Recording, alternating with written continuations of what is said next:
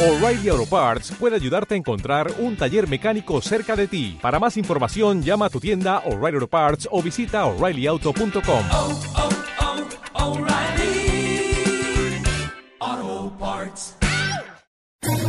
¿Quieres especular en la bolsa de la mano de un profesional? Operativadax.com. Recibe al momento en tu móvil las compras y ventas que realiza Alberto Iturralde sobre el índice DAX. Nunca ha sido tan sencillo ganar en bolsa. Operativadax.com.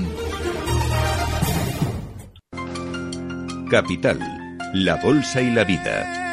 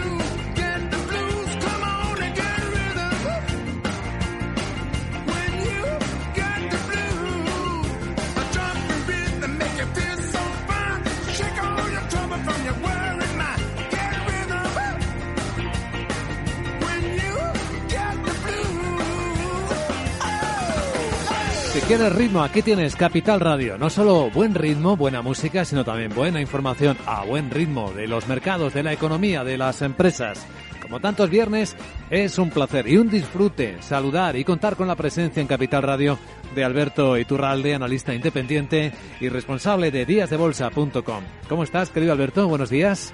Muy buenos días, estoy feliz porque por fin el Financial Times se ha dado cuenta de que esto de los bancos centrales no sirve en realidad para nada. ¿El Financial Times o el Wall Street Journal? Porque... Ah, ¿es el Wall Street Journal? Sí, Vale, sí, sí, el americano, el gigante americano, pero les atiza de un- lo lindo, ¿eh?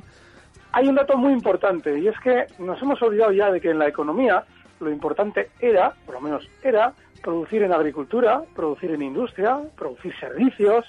No, ahora ya no vivíamos de un bocata de tortilla, ahora vivíamos de un bocata de tipos de interés. Nos lo suben o nos los bajan. Eso es lo que en teoría nos va a salvar. Ya nos daremos cuenta dentro de unos meses, probablemente meses, no años, de para qué sirve emitir inflación, que fíjate hasta qué punto es terrible, que hace años era, un fenómeno negativo, y ahora para justificar la inyección continua de moneda, nos han convencido de que la inflación es algo deseable. O sea, que fíjense ustedes en qué problema nos van a meter de aquí a unos meses. Mm, Pues eh, sí. En fin, ahí vamos de cabeza. Porque además no parece que haya mucha alternativa al respecto, ¿eh? No, y además es que se está utilizando todo, todos los bancos centrales se está utilizando para hacer operaciones financieras en el mercado. Y es que si observamos qué es lo que ha pasado eh, justo después de las últimas declaraciones de los dos, de las dos grandes vedettes de los sistemas centrales, es decir, tanto Mario Draghi como Janet Yellen, veremos que en el momento en el que han hablado, justo después el mercado ha recortado, además de una manera violenta. ¿Qué es lo que pasa? Cuando se eh, han concertado dos reuniones de ese tipo justo cerca del vencimiento de futuros, esa triple hora bruja de la que hablabais antes, pues lo que sucede es que lógicamente hay que cerrar todas las posiciones, los bancos tienen que cerrar todas las posiciones en futuros y para eso sirven las comparecencias, para generar un sentimiento comprador a la contra que les permita a los bancos cerrar sus posiciones. De ahí esos violentos movimientos a la baja. De manera que nada, tenemos a los lobos cuidando el rebaño. A ver, preguntas para Alberto Iturralde por teléfono 912833333, por correo electrónico oyentes arroba capitalradio.es, a través de redes sociales, por si alguien está escuchándonos online con su ordenador, su tablet también puede escribirnos vía Twitter citando arroba capitalradio B de business.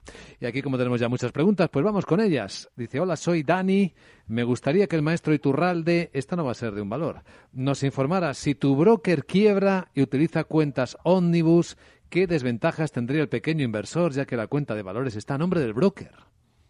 No, si tu broker quiebra eh, eh, vamos a ver, está hablando probablemente de creadores de mercado dentro de derivados tipo CFD. Eso creo. Pues que pu- puedes perder todo el dinero, obviamente. eso me parece, El claro. problema de los creadores de mercado es ese, es decir, tú cuando especulas en futuros, tú tienes una contrapartida, tú tienes un activo. En el CFD es el broker el que te está dando a ti la contrapartida, con lo cual si él quiebra, tú vas con él. Así de sencillo y así de claro y así de peligroso. O sea que cuidado, eh, seamos conscientes de todo lo que hacemos. Eh, dice Juan, mi pregunta para el señor Iturralde sería sobre los siguientes valores. Santander, hoy que estamos en, en Junta, acaba, está empezando ahora mismo la Junta de Accionistas. Estoy corto desde cuatro y medio. ¿Hasta dónde vería la caída y dónde pondría el stop de beneficios? Y luego Bueno, pregunta por ¿eh? Mafre. Después vemos a Mafre. Vale, pues muy bien esa posición. El stop, el, el objetivo bajista se encuentra muy cerquita, el, el de corto plazo, muy cerquita de los mínimos que ha marcado el Santander durante la sesión de ayer.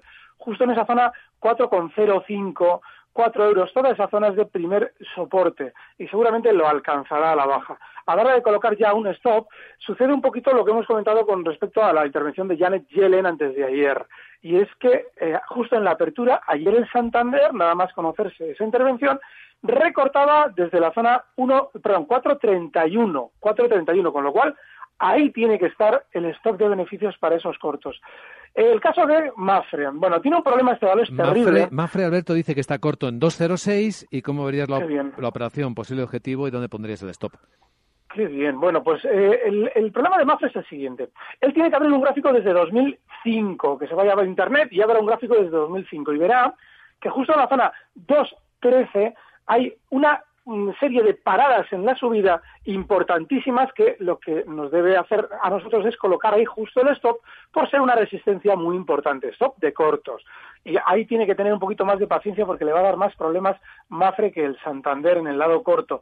El objetivo bajista tiene que estar en la zona 1.92, pero desgraciadamente tiene que esperar hasta el 2.13 como stop.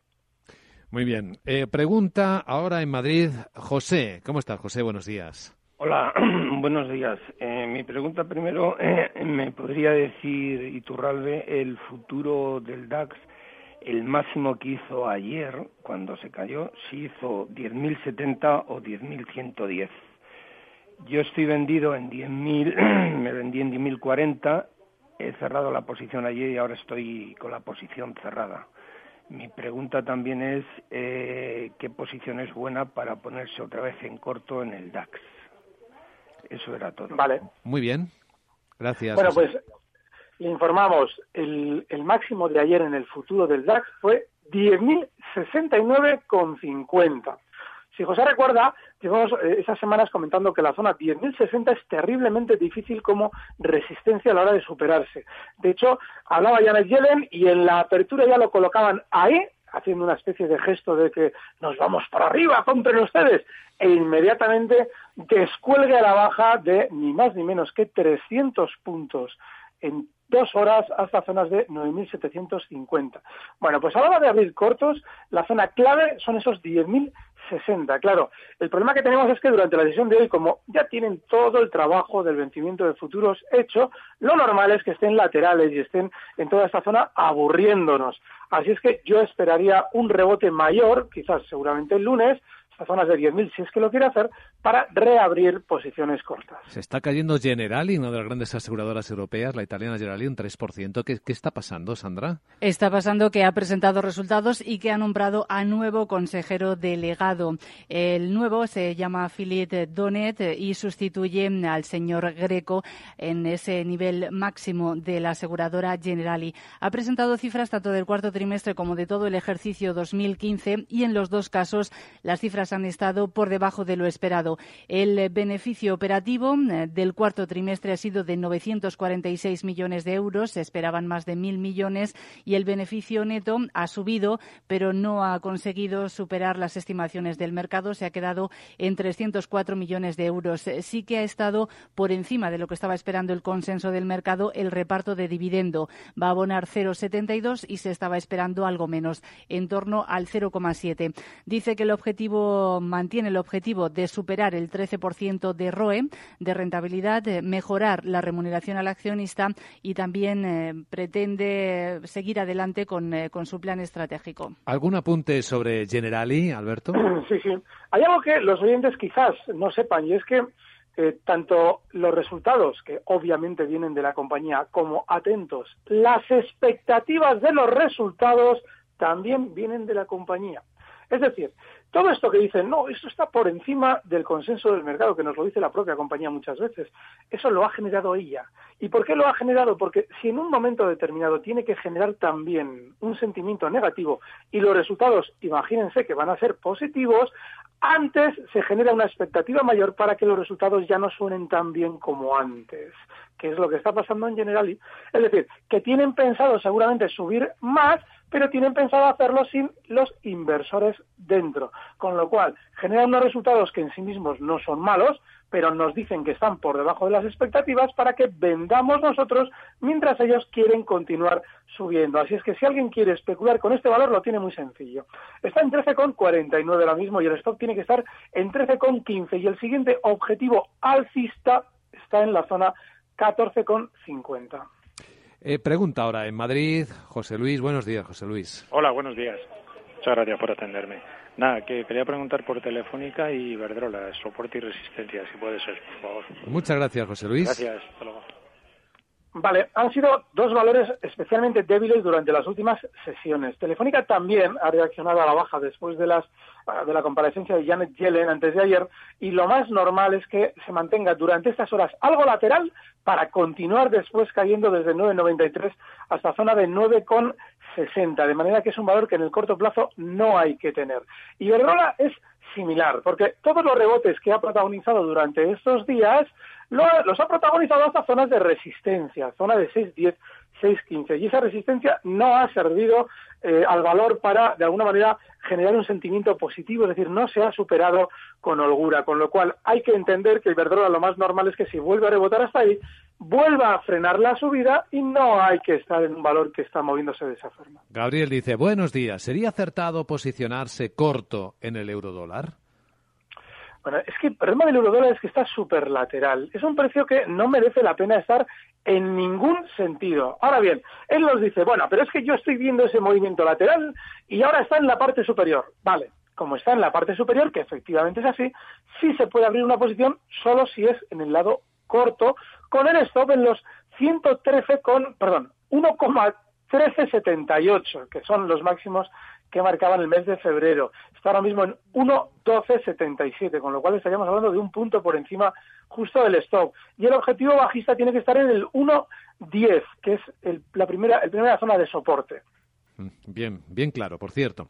Dice Alberto, eh, es un damnificado, me gustaría saber qué poder hacer con los derechos de Arcelor. Llevo pérdidas del 50%. Bueno, ese es el problema. El problema de los derechos es intentar especular con ellos. Y es que se convierten en un tío vivo en el que ya no tiene ningún sentido cómo cotiza el derecho y cómo en teoría vamos a tener el derecho a la acción. Pues ¿qué hacer? Pues no lo sé, porque estamos ahí metidos en una vorágine que no tiene ni pies ni cabeza. Si él está hablando ya de las pérdidas en los derechos es porque ha especulado directamente con ellos, con lo cual se ha metido en la boca del lobo. Yo no sabría decirle. Lo más normal es que Arcelor sí tienda a rebotar más durante estos días, porque tiene que hacer toda la propaganda propia de las ampliaciones de capital y que lo haga seguramente desde los 3,89 hasta zonas de 4,20, pero que los derechos vayan a corresponder en su valor a esa cotización de Arcelor, eso no es nada probable, de manera que él decide. Capital Radio con Alberto Iturralde. Vamos a ver en un instante si ya ha empezado su discurso Ana Botín en la Junta de Accionistas del Santander. Capital, la Bolsa y la Vida.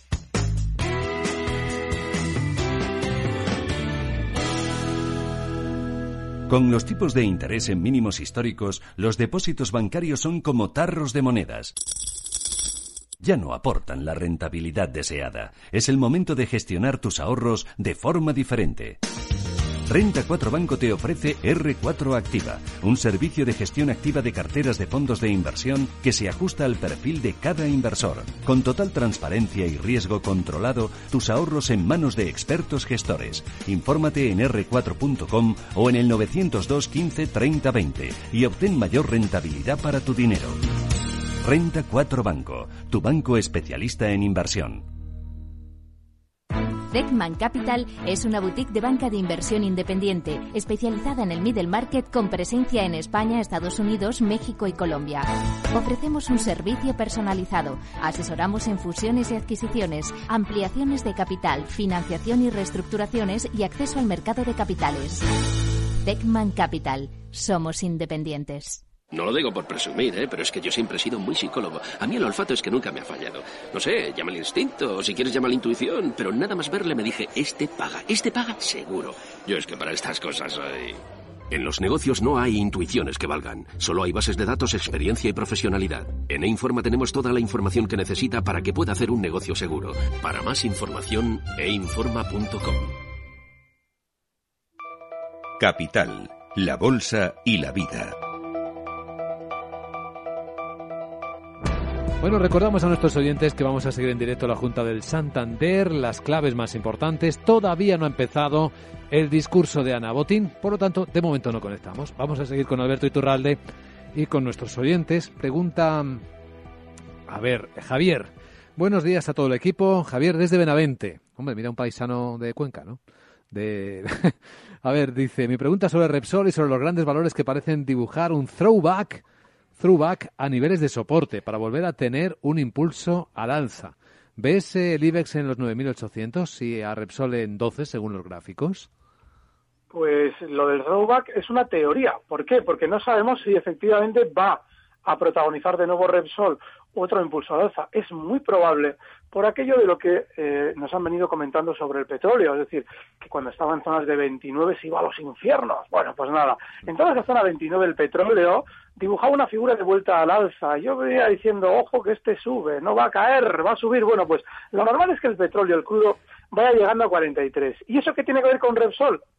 Pues tiene que ver sobre todo con que normalmente Repsol se anticipa al petróleo para poder colocar sus títulos ya sea al alza o a la baja. Entonces, sí es probable ese rebote, pero no hasta 12. En principio, está ahora mismo Repsol en 10,61. Lo normal es que llegue a estas zonas de 11,20. Así es que yo, en principio, todavía no sería tan ambicioso. Hay que esperar para ver esos 12. El caso del IBEX, los 8.800, estamos hablando de un movimiento de muy corto plazo. Entonces, sí, es posible esos 8.800. De hecho, lo normal es que cuando se vaya finalizando todo este vencimiento y el lunes seguramente también estemos en estas zonas, poco a poco se vayan deslizando a la baja. Pero esos 8.800 se dieron ya ayer, así es que no es una zona relevante. No lo es. Saludo a nuestros eh, amigos eh, y seguidores en Zamora. Ahora estamos con Andrés. Eh, Andrés, Andy, firma. Buenos días, felicidades por su programa, señor Iturralde. Mi idea, pensando en el dividendo, es comprar acciones de BVA y o Enagas para mantenerlas dos años. ¿Cuál es su opinión? ¿Sugiere acciones de otras entidades distintas a las antes mencionadas? Sí. comprar una acción por el dividendo es algo así como si yo voy a donde hay un inversor y le digo, oye, mira, te voy a robar la, rueda del coche, pero te voy a dar 200 euros a cambio. Y tú me dices, es que la rueda de mi coche cuesta 200 euros. Digo, ya, pero es que eso es el dividendo. Es decir, lo que te estoy quitando por un sitio te lo estoy haciendo líquido por otro, porque te hacen líquido, no te dan absolutamente nada. Eso significa que no hay nunca que especular teniendo en cuenta el dividendo. Yo digo, no, no digo invertir, digo especular, porque aquí todos los que estamos somos especuladores y a mucha honra. Así es que, si lo quiere hacer, que busque valores alcistas. Los bancos no están ahora mismo alcistas. Sin embargo, en Agas, por ejemplo, que es la que él estaba citando como alternativa, sí está alcista todavía y que no tenga en cuenta el dividendo sino una zona clave del precio que no deba romper a la baja el valor. Y en el caso de Enagas en el largo plazo cotiza en 26,03, esa zona clave es 23,15. A la hora de buscar alternativas, que escuche todos los viernes a eso de las 10 menos 5 el minuto de oro. Hmm, hoy también. Hoy también. Eh, acaba de empezar a hablar Ana Botina, presidenta del Santander, ¿verdad? A ver qué está, cómo empieza. Pues está empezando hablando de política monetaria, de tipos ¿Ah, bajos y ahora está hablando de la economía española. Vamos a escucharla. Ha tenido una evolución favorable en 2015 con un crecimiento del 3,2%, muy por encima de la media de la Unión Europea. Hemos creado 500.000 puestos de trabajo y la confianza de empresas y consumidores ha mejorado.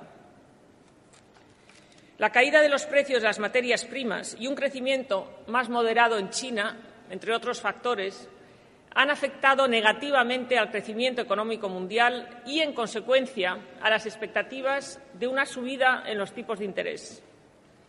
La evolución de los mercados emergentes ha sido peor de la que eh, preveíamos y de los países en los que está presente el grupo, Brasil continúa en recesión y México y Chile tuvieron un comportamiento favorable, aunque por debajo de su crecimiento potencial. El contexto regulatorio sigue siendo exigente, pero las recientes declaraciones de los responsables del Banco Central Europeo o del Banco de Inglaterra indican que estamos cerca de la conclusión de la agenda regulatoria. Tan solo el pasado 15 de febrero, Mario Draghi decía en el Parlamento Europeo que los bancos han construido colchones de capital más fuertes y de mayor calidad, han reducido su apalancamiento y han mejorado sus perfiles de financiación. Y solo unos días antes, el gobernador del Banco de Inglaterra, Mark Carney, indicó que no está prevista otra oleada de regulación de capital. Es importante seguir clarificando a los mercados este mensaje. El sector bancario ha reforzado su capital entre 2010 y 2015 en cinco años en 300.000 millones de dólares. Y en este contexto, Santander también ha incrementado su base de capital y ha alcanzado el objetivo marcado para el 2015. Ana Botín, en directo en Capital Radio, la presidenta de Santander se refiere a uno de los principales dolores de cabeza del sector financiero, que es la regulación, de sobreregulación, hablan en muchos casos, y en particular ella se ha referido a lo que parece ya ser una impresión compartida, y es que se acerca la conclusión de la agencia regulatoria, algo que desean mucho por otra parte, para seguir eh, peleando en esta escena complicada de márgenes de interés descendientes, ¿no? bajando continuamente. ¿Algún comentario, Alberto Iturralde? Ninguno nos está hablando en tono positivo. Eso significa que mientras nos está diciendo todo lo que escuchábamos, están vendiendo títulos desde dentro. Más preguntar mientras también seguimos escuchando. Sandra está prestando mucha atención a Ana Botín. Luego iremos haciendo resúmenes de lo que dice. Dice: Mi nombre es Javier Fernando de Pamplona. Consulto a Alberto sobre el futuro del DAX nuevo contrato junio de 2016. Pregunta si sería buena entrada en largo en el nivel 9.758 hasta el 10.187 aproximadamente. ¿O cree que puede llegar hasta 9.685 para largos? Yo lo que creo es que hay que eh, abrir ese gráfico, ya independientemente de cuál sea el vencimiento, hay que recordar que los nuevos vencimientos, cuando vienen capitalizados eh, diferente al contado, es decir, cuando hay una gran diferencia entre el nuevo contrato de futuros y el índice, es precisamente porque hay operaciones de capital de fondo. Es irrelevante. Yo abriría el gráfico ahora mismo del índice, me olvidaría del vencimiento y solamente tendría las referencias del índice para especular en el futuro. Y en el índice claramente vemos que allá por el 2014 había una resistencia inmensa en los 10.060, con lo cual yo lo que haría es lo que antes hemos comentado con José de Madrid, y es que estaría esperando esa zona para buscar el lado corto, y el objetivo bajista de esos cortos andaría rondando la zona 9.750 en el contado. Dice Víctor, buenos días, os escucho todas las mañanas. Mi pregunta sobre Endesa para Alberto. Compré a 16.40 ya iniciada la subida y lleva prácticamente un mes día tras día en verde. ¿Hasta dónde cree el analista que puede llegar? ¿Ve un techo en 18.60, importante como yo, o no cree que llegue tan lejos? Eh, esa, yo he venido comentando que seguramente continuaría al alza hasta zonas de 17.60. Los 18.60 es que Endesa sigue siendo un valor alcista, se pueden ver, pero yo lo veo demasiado ambicioso. Creo que esa zona 17.60 es primer objetivo alcista, está a un 1%. El valor sí tiene algo muy bueno, para el que quiera buscar un objetivo mayor, y es que no tiene volatilidad. Durante estos días el mercado está nervioso y Endesa no. Si él abre el gráfico en diario, verá que las barritas son pequeñas, es decir, que no tiene volatilidad, no tiene la, amplitud de barra que tiene, por ejemplo, el IBEX o el Santander. Entonces, esa es una buena señal alcista, pero seguramente va a frenar puntualmente en la zona 1760, que es donde yo recogería velas. Algunas que nos llegan vía Twitter. Cristian dice, pregunta para Super, ¿y tú sigue viendo potencial en logista? Y hasta dónde? Y, yo le, le pregunto, ¿y él no lo ve? Es decir, estos días marcan nuevos máximos históricos.